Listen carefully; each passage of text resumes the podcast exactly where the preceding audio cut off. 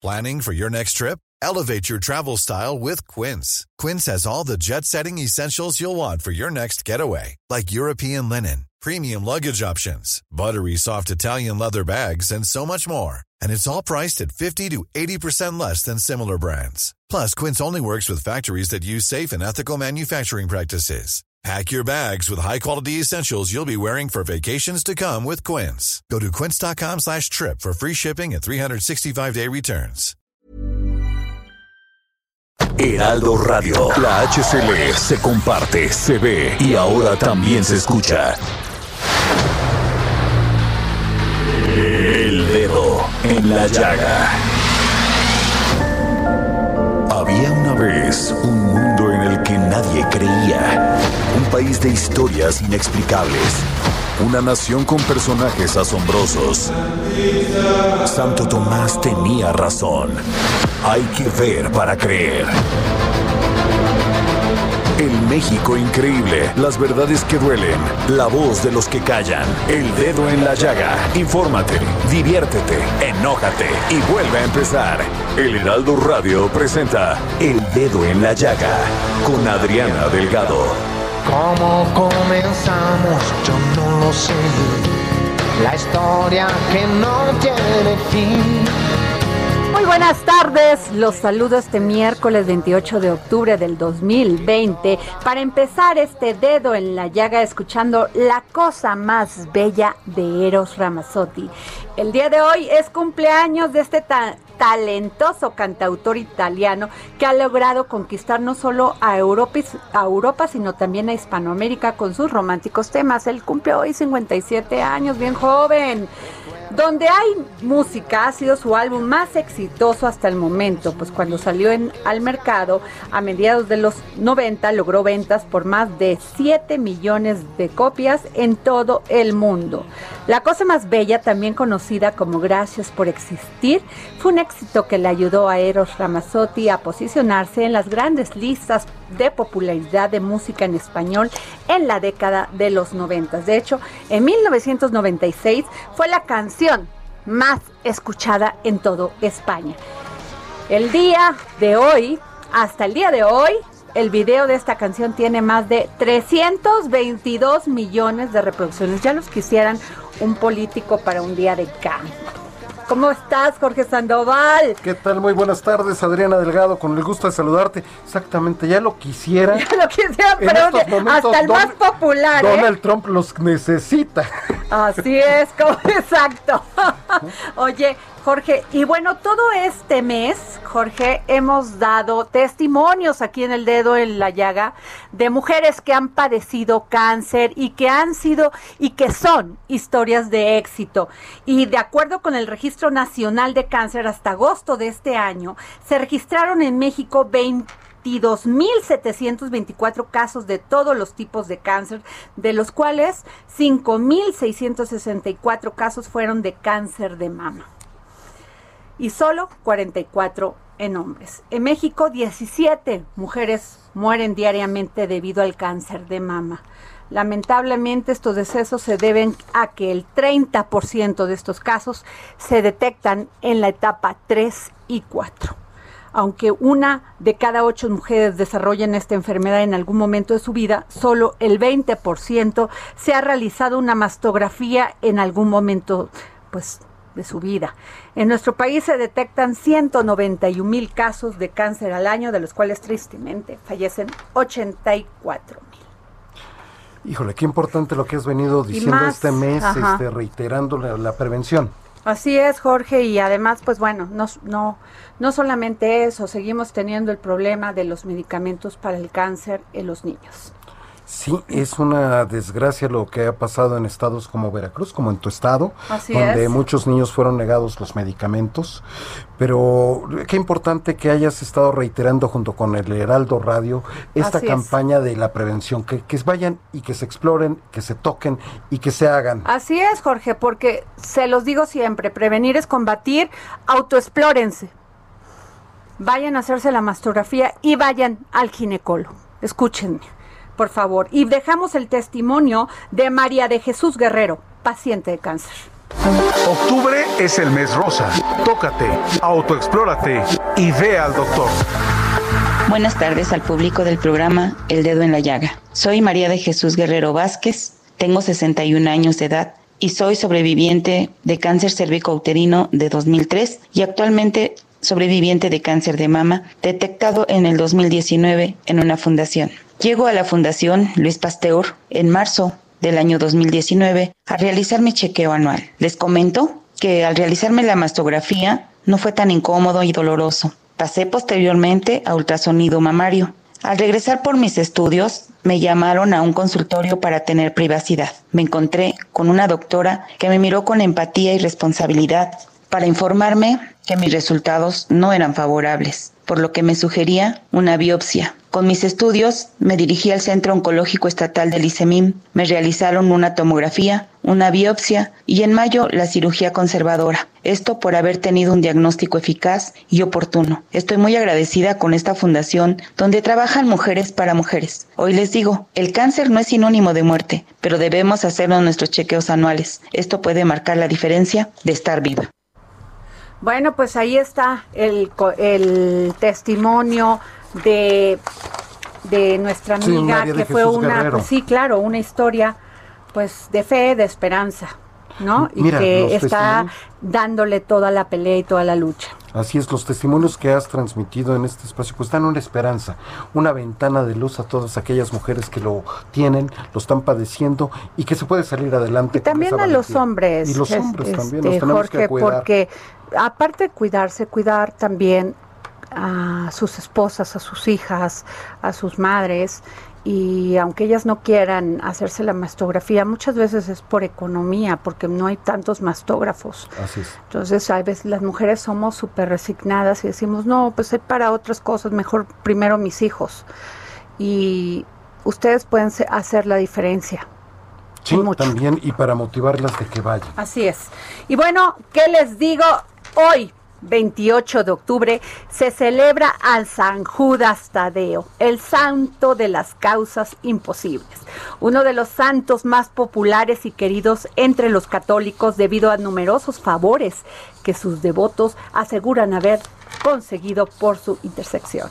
Los días 28 de cada mes, cientos de personas asisten a venerar este popular santo, pero el 28 de octubre en especial, el templo de San Hipólito y Casiano, mejor conocido como la iglesia de San Judas Tadeo, localizado en el cruce de Paseo de la Reforma y Avenida Hidalgo, se convierte en un centro de peregrinación para los católicos, donde acuden miles y miles de devotos y se contabilizan millones con los otros templos que existen en su honor. Y es que, ¿por qué lo estoy comentando? Porque es Entiendo a las personas que están ahorita este, en esta zona de Paseo de la Reforma, Reforma y en Avenida Hidalgo, porque yo soy devota de San Judas Tadeo, la verdad, yo le agradezco, le rezo todos los días, le pido que me ayude, que pues lo que uno pide con fe y esperanza es de que tu familia se encuentre bien de salud, que es lo primero, y este y que pues nos dé su bendición, ¿no? Entonces yo entiendo, Jorge, pero en este momento debemos de ser conscientes. Eh, la pandemia del COVID-19, coronavirus, no ha bajado. y esto puede generar que nos que nos contagiemos y que más personas se contagien y que pues no siempre los casos son este pues, o sea salen bien Jorge Efectivamente, no de hecho. No podemos jugarnos la, ruleta rusa a ver a quién le da peor y a quién le da con menos o quién es asintomático. Entonces, sí un llamado a todos los que somos devotos de San Judas Tadeo para que también le pueden rezar en su casa, prender una velita, poner ahí está la esfinge o si no tiene esfinge, pues rezarle con todo su corazón porque créanme que las plegarias, lo que uno dice en silencio, llega más allá, se escucha más allá. Efectivamente, todos los que te están escuchando en sus automóviles, en el transporte público, pues que eviten la zona, ¿no?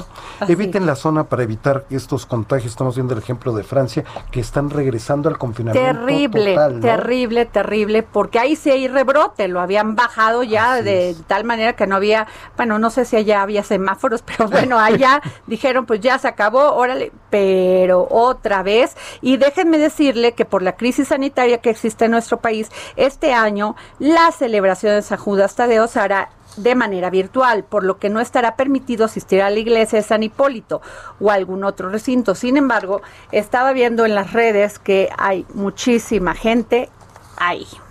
Entonces tengamos cuidado, ¿no? Y bueno, para otro, en otro orden de ideas y en otra información, ¿qué tal la encuesta? Que publica hoy en la, en la sección de estados el Heraldo de México y es una encuesta elaborado por, elaborada por Caudae, Caudae.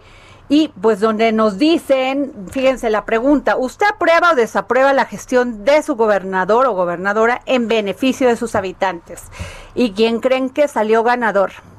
¿Quién? A ver, a ver, a ver, a ver. por ahí, por ahí, que caliente, caliente por acá. bueno, pues Francisco Domínguez con el 61 por 61.7% y de que lo desaprueban el 38.3%. Pues muy bien. Y en segundo lugar, Claudia Chainbaum con el 59.2 eh, aprobar y que aprueban y el 39.8 que desaprueban. Y los capitalismos somos difíciles. No, ¿eh? bueno. Somos difíciles. Ahí te voy a decir nomás los cuartos lugares porque si no me llevo todo el programa, ¿verdad? El tercer lugar es Miguel Riquelme con el 56.6 que aprueba y 41.4 que desaprueba. Pero ahí va. Ah, ahí va, pero ahí va, pegadito, eh, también a la desaprobación. Sin embargo, ganó todas las diputaciones en las pasadas elecciones locales en Coahuila. Qué, mejor encuesta, ¿verdad? Así es. Pues esa es la encuesta que vale, ¿eh? Y luego, bueno, le sigue en cuarto lugar Yucatán. Mauricio Vila con el 56.9% y que lo aprueban y el 43.1 que desaprueban que tiene COVID, que esperamos, esperemos que se mejore. ¿No? Y luego, en quinto lugar, Carlos Mendoza Davis, con el 51 punto que aprueban. Penitas de panza. Y el 44.9 pero muy bien. Que, que este que desaprueba. Te dicen que te acerques al micrófono porque quieren escuchar tu, linda voz. bueno, pues ahí está esta muy reveladora encuesta de Caudae. Eh, para el Heraldo de México. Y bueno, pues les vamos a decir, a ver, déjame de ver uno. A ver, el Bronco sale en el lugar número 29 con 23% que aprueba y el 77% que desaprueba. A ver, otro. Nada más para echarle grillita aquí al asunto. A, ver, a ver, que no le fue tan mal en la votación tampoco. Hidalgo, Omar Hidalgo, a ver, Fallata, aquí lo veo. Ay, este soy ciega, acá que ya no veo. A ver, ahorita te lo busco. Pero Enrique Alfaro. Enrique Alfaro. 49.4 que aprueba y 50.6 que desaprueban. Y ellos quieren hacer la consulta, ¿eh? esta de quererle preguntar a la gente que qué piensa de, sí, tomaron la palabra del pacto federalista y que si están recibiendo los recursos y que si no, pues a gastar dinero. Bueno, Silvano Aureoles. Silvano. Bueno, nomás estoy diciendo los más mediáticos, ¿no? Y que, que, que desaprueba el 30, que aprueban el 36.8% y el 63.2% que desaprueba.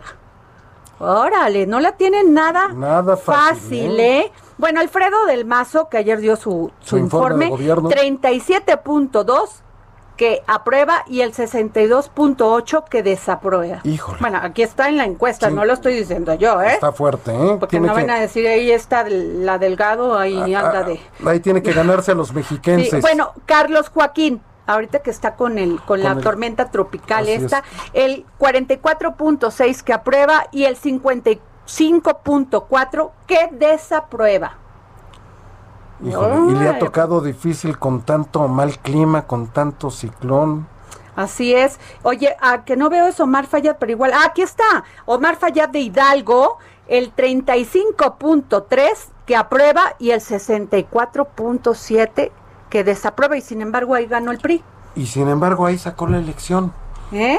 ¿Qué tal? Pues bueno, a ver, otro, otro, otro. A ver, pídanme, por favor, otro, otro. A ver, Chihuahua. Chihuahua, venga. 26.8 que aprueba. ¿Y qué creen? El 73.2 que desaprueba. Uy, no quiero hacer sentir mal a nadie, pero ¿quién está en el último, Adriana? Híjole, híjole, híjole, híjole. Y bueno, ahí va Claudia Pavlovich, que ayer hablamos con Alfonso Durazo, que va como candidato a la gobernatura De, de Sonora.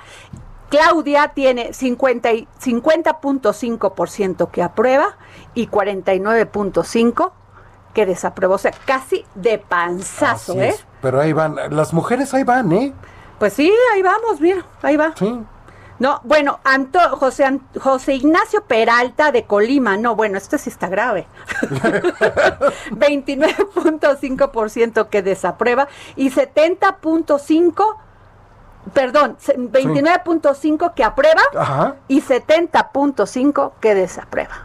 No, no, no, no, de panzazo, de panzazo. ¿eh? Siete de cada diez desaprueba ahí. Ahí está, ahí está ese chico. Y luego ves que no quieren salir a medios, no, quieren hablar. No, bueno, casi les ruegas, o sea, bueno, allá ellos, allá ellos, ahí están las la encuesta y muy mal, ¿eh? Mucho, muy mal. Oigan, ¿qué les cuento? El presidente Andrés Manuel hoy aseguró que debido a que no funcionó la regulación del outsourcing por los abusos de coyotes y traficantes de influencias, presentará una iniciativa para eliminar la subcontratación cuya evasión fiscal supera los 21 mil millones de pesos. En su conferencia de prensa en Palacio Nacional, el titular del Ejecutivo expresó que ya se intentó regular la subcontratación, pero permanecen los abusos contra los trabajadores recordó que en diciembre este tipo de empresas dan a la baja, dan em, este, baja en la nómina a sus empleados para no pagar el aguinaldo y el reparto de utilidades. Luego en enero y febrero los vuelve a contratar. Y bueno, ¿qué les se acuerdan de ah, en marzo 29 del 2019? Nosotros aquí dimos una nota porque la bancada de Morena en el Senado de la República estaba preparando una iniciativa de reforma para eliminar la práctica conocida como el outsourcing o subcontratación laboral. O sea que esto no es nuevo, desde hace un año ya andaban con este tema. Pero es por eso que yo le pedí a César Mayar Canudas, abogado especialista de derecho eh, laboral, que pues nos pudiera tomar la llamada para el dedo en la llaga. Muy buenas tardes, licenciado. Bueno, creo que se nos no, se nos fue. Bueno. Ay, creo que está en la línea. Tenemos, tenemos un problema, como siempre se da en radio. Pero bueno, les sigo contando. Este, la S la aseguró que la problemática vinculada al outsourcing es sub registro en el eh, subregistro en el Instituto Mexicano del Seguro Social. Las empresas se inscriben por muy debajo de lo que realmente gana el trabajador, lo que genera un problema de fondos del ahorro. Agregó que otra es el daño que se hace a la hacienda pública porque dice hay evasión fiscal. Añadió que una de las problemáticas es la dificultad de detectar cuáles son de estas empresas de subcontratación contratación, ya que hay muchas que se diversifican. Y bueno, ya tenemos al abogado César Mayar. Muy buenas tardes, licenciado. ¿Cómo está, Adriana? ¿Cómo le va? Muy bien, oiga, pues ¿cómo ve este anuncio que hizo hoy el presidente de la República, Andrés Manuel López Obrador? Pues mira, este, yo creo que con algo de, de, de razón y con falta de sensibilidad. Efectivamente hay muchas empresas que se generaron alrededor de ese tema, pero no las tienes por qué satanizar. La, el modelo de outsourcing, en México llamado subcontratación, o correctamente debería llamarse tercerización, pues no debería de prohibirse. Te voy a poner cinco o seis ejemplos rapidísimos que no me llevan ni 15 segundos. A ver, por favor. La policía bancaria que te presta un servicio de seguridad especializado. ¿Va a estar prohibido? Las empresas de limpieza como la Batab u otras, ¿va a estar prohibido? O sea, los vas a tener que contratar tú a tu policía y de dónde van a tener permiso para armas. la, gente que honrosamente hace trabajos de limpieza. Y como esto, hay una cantidad de especialidades, ¿sí? Y romper el efecto de la productividad que esto genera en favor de una empresa. Por ejemplo, IBM te vende el equipo y te renta todo con ingenieros y el equipo, ¿sí? Y te vuelve más eficiente a una empresa de manera productiva, la vuelve digital, la vuelve, la vuelve más rentable. Entonces me hace un absurdo el prohibir la subcontratación, ¿sí? O la tercerización. Y en ese sentido yo creo que va a afectar todavía muchísimo más de por sí la ya afectada eh, eh, generación y creación de empleo en el país. Ahora, la, queja es, el licenciado Mayar, que, que dice, dice el presidente que este tipo de empresas dan de baja en la nómina a sus empleados para no pagar el aguinaldo y el reparto de utilidades. Luego en enero y febrero los vuelve a contratar. Mira, hay algunas, pero no funciona así. La verdad de las cosas es que nosotros atendemos a muchísimas empresas, somos especializados en derecho de trabajo. Y te puedo decir que no, no, era, no dudo que haya empresas, porque siempre lo ha habido, pero quien más trabajadores contrata o ha contratado como subcontratación o outsourcing es el propio gobierno. El propio gobierno tuvo a los propios inspectores de la Secretaría del Trabajo Ajá. por honorarios, no les no les daban ni siquiera ISTE. Sí, el Seguro Social tiene abogados que tienen 10, 15 años de antigüedad trabajando dentro del Seguro Social. Ajá. Y les pagan por honorarios, no les reconocen ninguna prestación como empleado.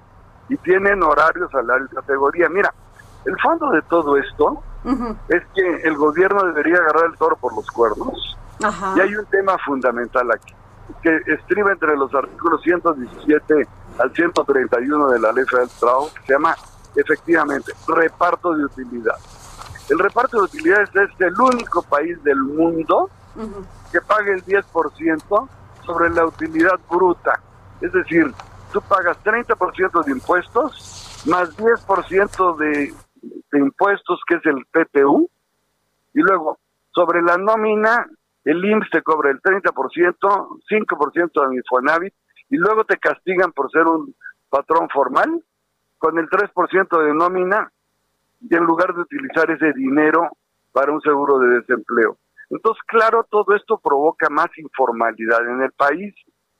El INEGI te habla del 56, 57%. Yo creo que hoy vamos, para como estamos, a un 70% en la informalidad, 30% a la formalidad.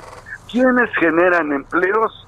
Son los emprendedores y los empresarios. Claro. El gobierno debe de cobrar impuestos y generar políticas públicas que incentiven la creación del empleo. Claro. Oiga, eh, este licenciado, y también dijo que se que evaden impuestos, casi 20 mil millones de pesos. Seguramente hay muchas empresas que sí, efectivamente, se han dedicado a el tema de lo que le llaman las factureras, pero hay empresas serias, hay empresas formales, entonces prohibirlo yo creo que es un grave error, porque además funciona en todo el mundo. O sea, este esquema no es mexicano, este esquema hay empresas transnacionales como Adeco, Manpower, Randstad, Kelly, y en México hay muchas empresas serias, ¿sí? como Human Staff y otras, que elaboran de manera muy formal pagan impuestos, pagan PTU, pagan todo. Entonces, prohibirlo creo que va a ser un grave efecto en la generación de empleo. Hay que meter más bien una iniciativa de ley en la que se indexe la, el reparto de utilidades a la productividad.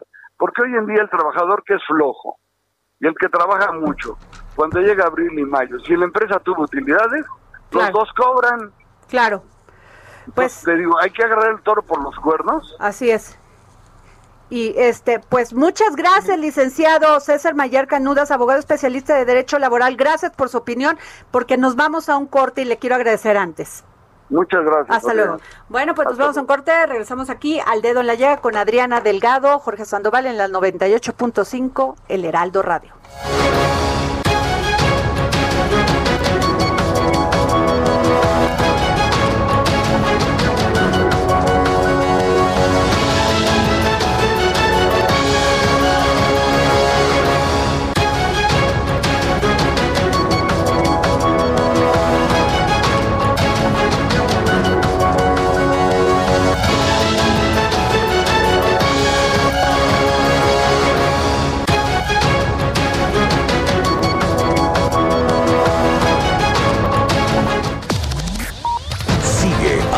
Delgado en su cuenta de Twitter. Arroba Adri Delgado Ruiz. Además, te invitamos a enviar tus opiniones y comentarios en texto o por mensaje de audio a través de WhatsApp al 55 2544 3334. Y si quieres escuchar El Dedo en la Llaga de El Heraldo Radio, en cualquier momento y donde quiera que te encuentres, descarga el podcast disponible en Spotify y iTunes. Heraldo Radio. La HCL se comparte, se ve y ahora también se escucha.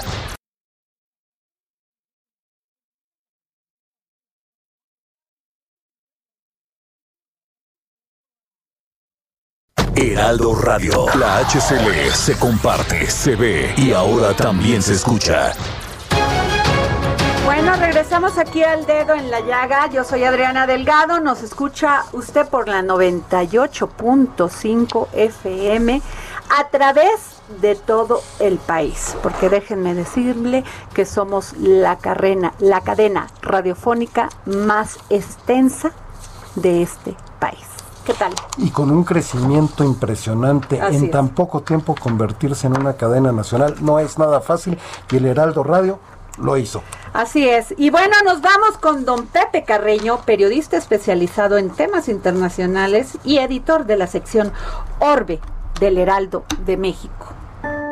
El dedo en la llaga por el mundo con José Carreño. Don Pepe, muy buenas tardes, ¿cómo está?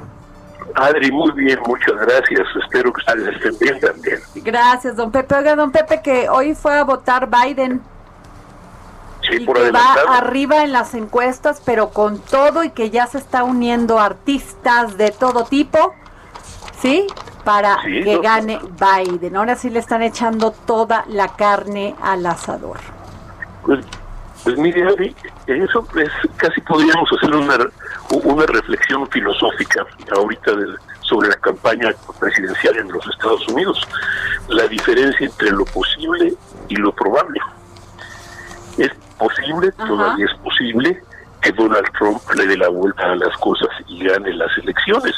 Es posible que en el colegio electoral, que es así medio complicado, gane todavía la presidencia. Pero lo más probable es que pierda y lo más probable, de acuerdo con todos los detalles, es que su intento de ser reelecto no funcione. Siempre hay que mantener una ventana abierta a la posibilidad de que eso no ocurra, pero todo vale, todo dinero, popularidad, eh, las encuestas de opinión, todo apunta a una victoria de, Joe Biden. O más bien, si se quiere decir de esa manera, a una derrota de Donald Trump.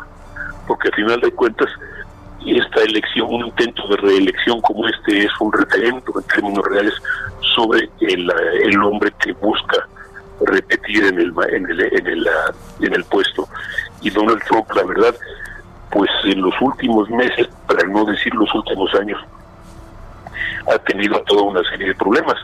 Desde, por un lado, una presidencia llena de escándalos personales, con todos sus antecedentes como empresario, su manejo de la campaña en términos de, ah, pues digamos, la relación con las mujeres, la forma en que se expresó de todos sus ah, críticos e incluso de algunos de sus amigos, la forma en que enfrentó los problemas legales, algún, eh, que tan legítimos o ilegítimos como sean, se le plantearon en la presidencia la manera en que llevó las ah, alianzas de los Estados Unidos y la forma en que presionó a sus amigos y que trató de congraciarse con sus adversarios en términos internacionales.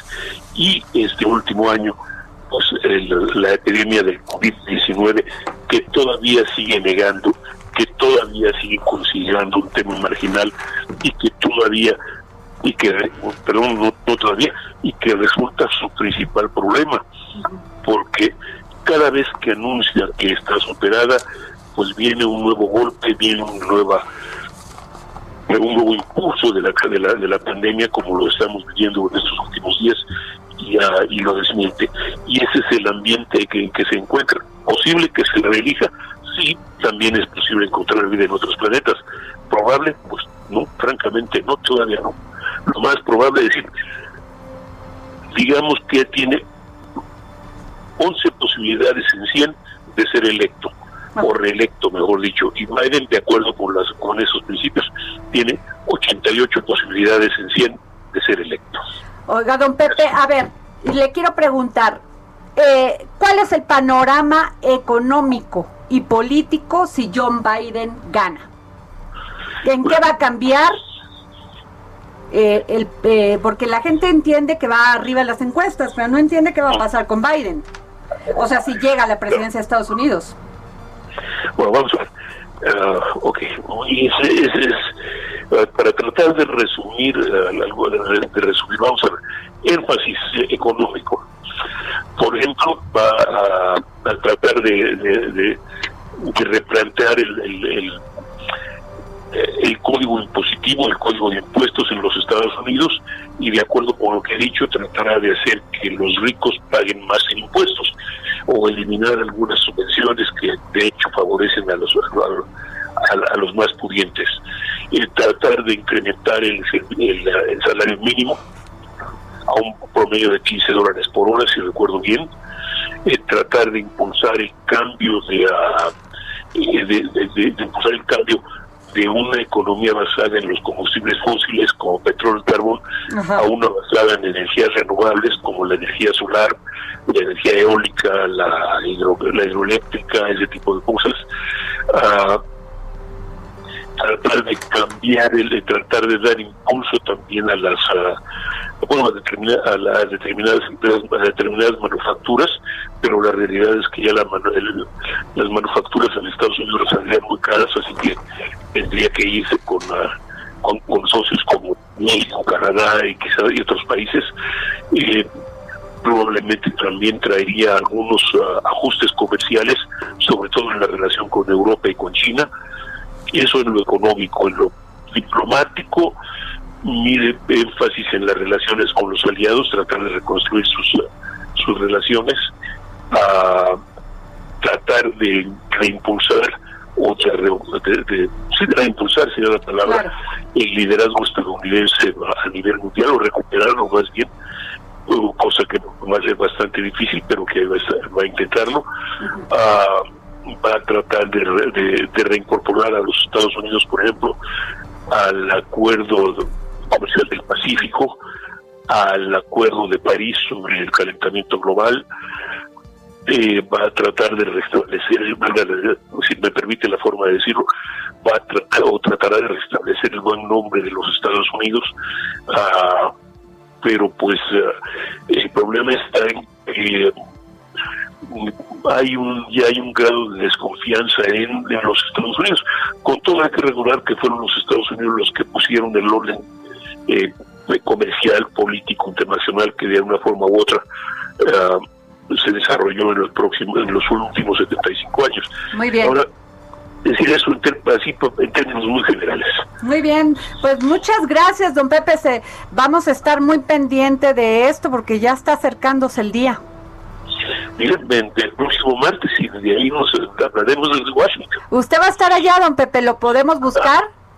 por supuesto que sí. Muchísimas gracias, don Pepe Carreño, y gracias por, por darnos esta opinión tan valiosa para el dedo en la llaga. Muchísimas gracias, Dani. Bueno, voy a leer un, un tuit de Jesús Ramírez Cuevas que publicó a las 14:37, si así es, si no está mal mi teléfono, dice, los gobernadores de oposición están desesperados, pero no se vale mentirle a la población. El gobierno de México no debe nada a los estados.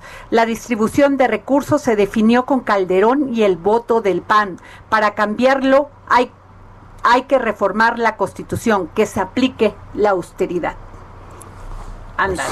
ahí está, ahí está la respuesta. Ahora, lo, lo, lo, lo, peor que nos puede pasar como país, Adrián, es que estemos divididos y confrontados, sobre todo en medio de una pandemia y de una crisis económica que todavía no le vemos ni siquiera el principio. No, bueno, es que apenas, fíjate nada más, los otros este, países han sido verdaderamente, pues muy responsables en el manejo de esto.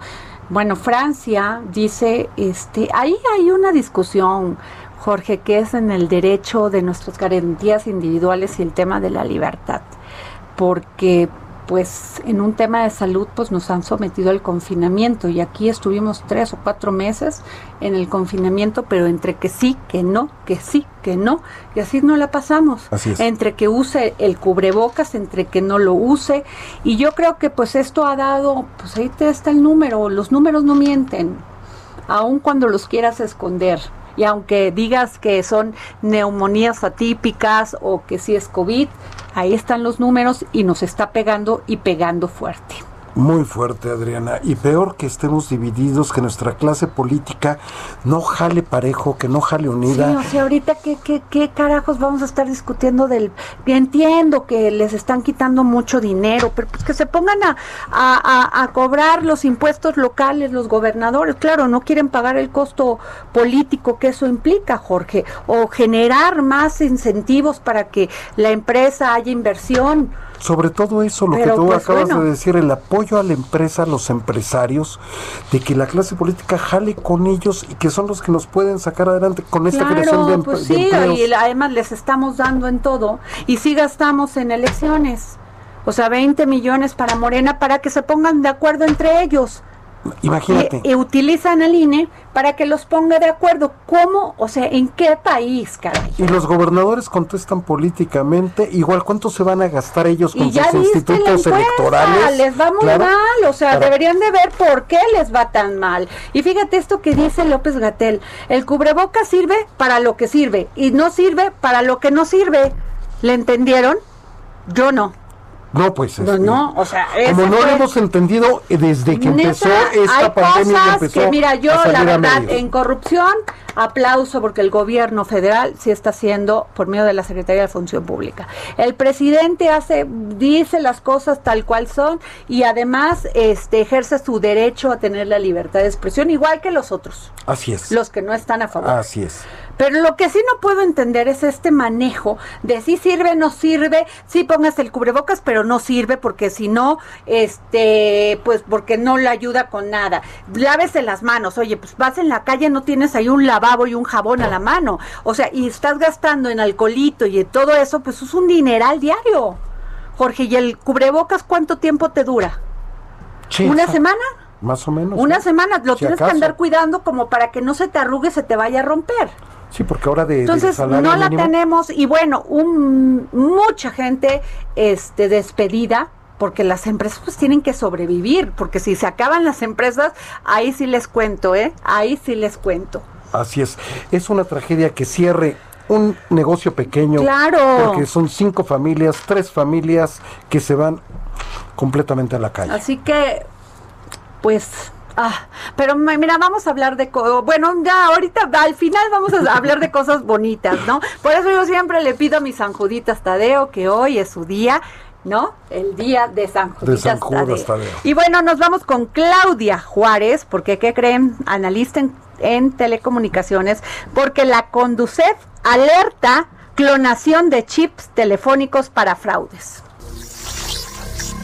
Hablemos de tecnología con Claudia Juárez.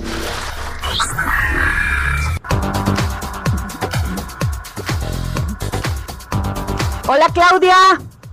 Adri, muy buenas tardes. Jorge, amigos del dedo de la llaga. Pues como bien comentas, eh, la Comisión Nacional para la Protección y Defensa de los Usuarios de Servicios Financieros pues alertó de la clonación de chips telefónicos, que era lo que nos faltaba. Y te cuento que esto se le conoce que a la clonación de SIMs es un tipo de fraude cibernético que incrementa, bueno, se ha incrementado principalmente en los países de América Latina. Y es que te cuento, Adri, que de acuerdo con la empresa Kaspersky, esta afectación ha, ha atacado a cuando menos 5 mil víctimas. Entonces, bueno, aquí las pérdidas son de hasta 2.500 dólares, unos 47.500 pesos mensuales. Lo que la Conducef dice que este tipo de delito, que como te decía es un fraude cibernético, pues va encaminado a las aplicaciones de banca o de wallets electrónicos de los usuarios. Seguramente tú en tu dispositivo electrónico tendrás alguna aplicación de tu banco o si hay realizas operaciones de banca en línea. Entonces, bueno, este es donde están atacando y también, bueno, también se puede utilizar para otro tipo de delitos como la extorsión y es que al robar un smartphone, te cuento para empezar que aquí en México eh, hay más de 120 millones de líneas celulares. O sea, imagínate el potencial para este tipo de fraudes. Y si a, eso, si a eso le sumamos que 81.8% son de prepago. El prepago, Adri, es todas las líneas telefónicas que no tienen un contrato. Es decir, tú vas a un centro comercial y puedes comprar un SIM o un chip y ya. Entonces, si las líneas que están registradas son más de 121 millones, imagínate cuántos SIMs están en el universo. Desafortunadamente, este mercado no está regulado, por lo cual no hay un número exacto de chips o de SIMs que se pueda detectar en el mercado. Entonces, bueno, aquí habría que estar muy al pendiente, pues desafortunadamente cuando te roban tu teléfono, lo primero que hacen los ladrones es, la es extraer la tarjeta o el SIM y lo que hacen es que llaman a un centro autorizado para que les repongan el número. Ojo, aquí las empresas tienen que activar protocolos, protocolos de seguridad mucho más amplios para que no caigan en ah. este robo de identidad. Y además, los ciberdelincuentes y los delincuentes cada vez van más lejos, pues te cuento que también se tiene considerado que esto, bueno, que hay vendedores insisto, tú vas a un centro comercial o incluso en el metro, hay puestos donde te venden los SIMs y ahí, puede ser que haya empleados corruptos o que son reclutados por los cibercriminales justamente para este robo de, de información y se dice que a ellos les pagan de 10 hasta 40 dólares por cada SIM activada. Entonces, imagínate eh, de qué pues complicado. Complicado. Es muy complicado, sobre todo porque... Fíjate, te voy a contar una cosa que me acaba de suceder a mí. Yo eh, me trato de, pues hay cosas muy buenas y eh, que encuentras en oportunidad y me meto a una casa de subastas aquí en México. Y me hace dos horas me llegó un anuncio que yo ya estaba lista para la, para la subasta en línea y que ya habían hecho el cargo a mi tarjeta. Entonces hablamos inmediatamente y les dije, oye, yo no hice cargo y me habían cargado, o sea, querían que entrara, porque no lo hice yo, a una subasta de un cuadro súper picudo. Así, súper, tú las Imagínate. Entonces hablé a la casa de, subastas y les dije, oye, en primera no di yo esa instrucción, en segunda ustedes tienen ese dato. Claro, pero aquí yo creo que lo principal, Adri, que y lo mejor que pudiste hacer fue llamar inmediatamente, porque lamentablemente en lo que caemos o los fraudes son justamente en ese tipo de información que te llega. A ti te llega esta información de que ya estabas lista para la subasta y tú a lo mejor sin darte cuenta das clic o das un aceptar o mandas un de acuerdo inmediatamente podrían estarte robando información financiera, que es la más delicada en estos momentos. Así es, pues inmediatamente hablamos y me dijeron, bueno, pues es que cheque y o cambie su contraseña, sí, pero a, ustedes les di, a los únicos que les di mi información era, era esta casa de subastas, así que tengan cuidado quien me esté escuchando, ¿eh? Exacto, entonces pues bueno, imagínate que es, ya en otra emisión habíamos comentado que aquí lo que nos hace falta es una política de eh, para las actividades en el ciberespacio. Así es. tampoco está regulado el tema de la venta de Sims, entonces pues bueno, estamos a la deriva, aquí los usuarios son los que tenemos que protegernos, poniéndonos muy, muy a la alerta para la, a la hora de aceptar, enviar información sensible. Muy bien, Claudia, pues muchas gracias, Claudia Juárez, gracias. Gracias. Oye, pues el, en el en el en el Senado se puso la cosa color cali este rojo porque por lo menos 23 personas están contagiadas de COVID. Caramba. ¿Cómo ves? Entre ellas la senadora Josefina Vázquez Mota. No, y, es que había y otra senadora, sí, claro, había focos importantes y pues tienen que cuidar que bueno, hay mucha crítica, ¿no? Que sí, porque ellos sí, porque otros no, y que bueno, pero sobre todo en nuestro Senado, que la mayoría están igual que yo en, en una edad de riesgo. Este, pues sí, ¿eh? ¿No? Y bueno, otra nota que es importante, que es que Monreal pide a Álvarez Lima, director del Canal 11, regresar a su escaño en el Senado. Pues También que le estaba haciendo, ¿eh? porque a mí el Canal 11 me gusta, creo que tiene buena programación, ha estado ayudando mucho en este tema de la pandemia, a los niños que reciben clases. Eh, yo creo que, pues, a ver qué va a pasar, a quién van a, poner en el Canal 11. No, y una persona muy, ¿eh? muy, muy, seria, este, el senador y con gran experiencia, porque tú recordarás que estuvo al frente de Imevisión. Sí. Sabe, es muy responsable con los medios, fue gobernador de su estado, de Tlaxcala, un agente de mucho empaque político y sobre todo el manejo responsable, porque sé cómo manejaban muy bien los noticieros ahí en Canal 11, muy responsables. Pues sí, así es, Jorge. Y este y nos vamos con Gonzalo Lira, que se le va a hacer tener tiempo para escuchar qué hay de cine. Películas en el dedo en la llaga con Gonzalo Lira.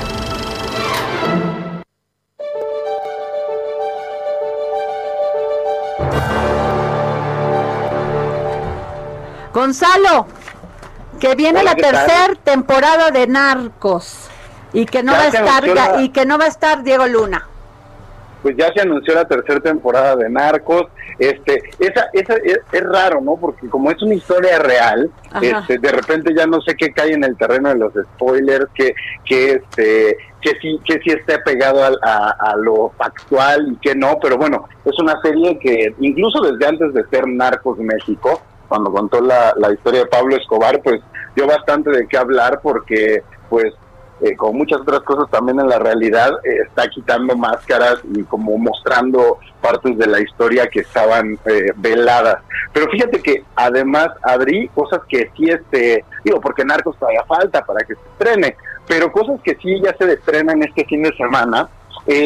hoy empieza el Festival Internacional de Cine de Morelia, que justo en 10 minutos empieza la conferencia de prensa inaugural que va a estar presidida, pues no sabemos exactamente quiénes van a ser todos los nombres presentes, pero sí sabemos que Alejandro González Iñárritu estará ahí, se va a poder ver en línea porque se cumplen 20 años de Amores Perros y bueno, lo están celebrando a lo grande con una remasterización, la película está en 4K, tengo entendido que Rodrigo Prieto, el fotógrafo, que pues en ese entonces recién egresado casi casi, pero hoy en día uno de los más importantes del mundo que ha trabajado con Scorsese, con Ang Lee, eh, bueno, y una infinidad de nombres. Él estuvo detrás junto con Iñárritu de esta restauración, así que sin duda dará mucho de qué hablar. También será como un, termómetro interesante de lo que ha pasado en los 20 años que lleva este siglo, este milenio, eh, y en un punto, pues, cumbre eh, o al menos importante del cine en el que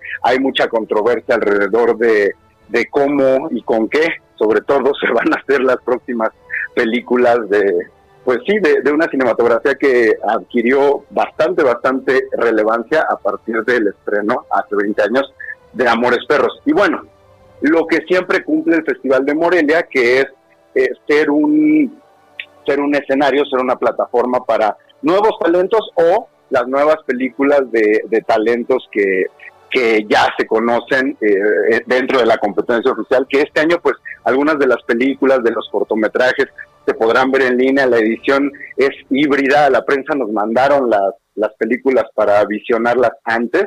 Eh, yo en lo personal mañana eh, llego a la ciudad de Morelia, voy a estar haciendo una cobertura, también será interesante ver cómo resuelven cosas de logística, los protocolos. Ajá. Eh, creo que eso es, es lo que va a llamar la atención, así que ya les estoy contando. A ver, dime tres películas que podamos ver en este Día de Muertos. Y Halloween, ¿no? Pues Halloween y Día de Muertos. Sí, pues Halloween es, el, es eh, precisamente el viernes. Fíjate que se estrenan. Primero es Halloween y luego es Día de Muertos. A ver, dime. Ajá. Se estrenan, se estrenan dos películas este fin de semana. Tenemos un minuto y medio, sé muy breve.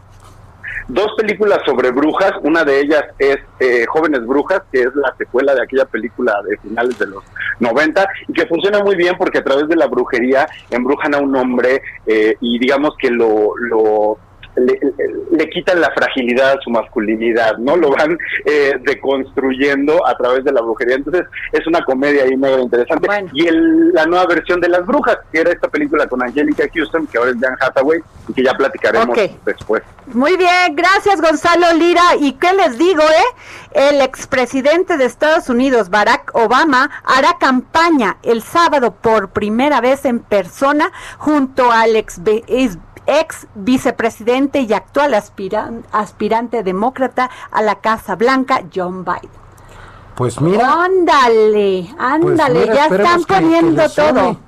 Ya están echando todo, ¿eh? Toda la carne al asador, ¿no? Pues si es que ya es el Pero sería mejor noticia para Biden que fuera la esposa de Barack Obama la que se sumara a la ah, campaña pues más que Barack Obama, ¿no? Pues Ella tiene mejor este No, pero él también. Además, este fue un presidente pero, pero conciliador. Los mexicanos nos fue muy mal a nosotros. ¿En serio? no, Ay, ándale. Con todo el tema de la migración pues sí. Bueno, pues ya nos vamos. Este fue el dedo en la llaga. Soy Adriana Delgado, aquí en el Heraldo Radio. Nos vemos mañana.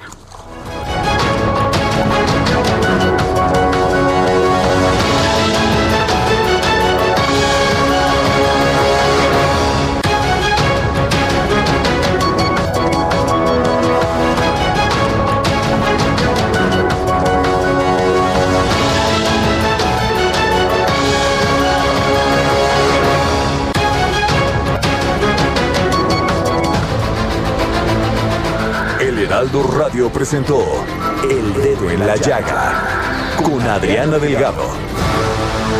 Heraldo Radio, la HCL se comparte, se ve y ahora también se escucha.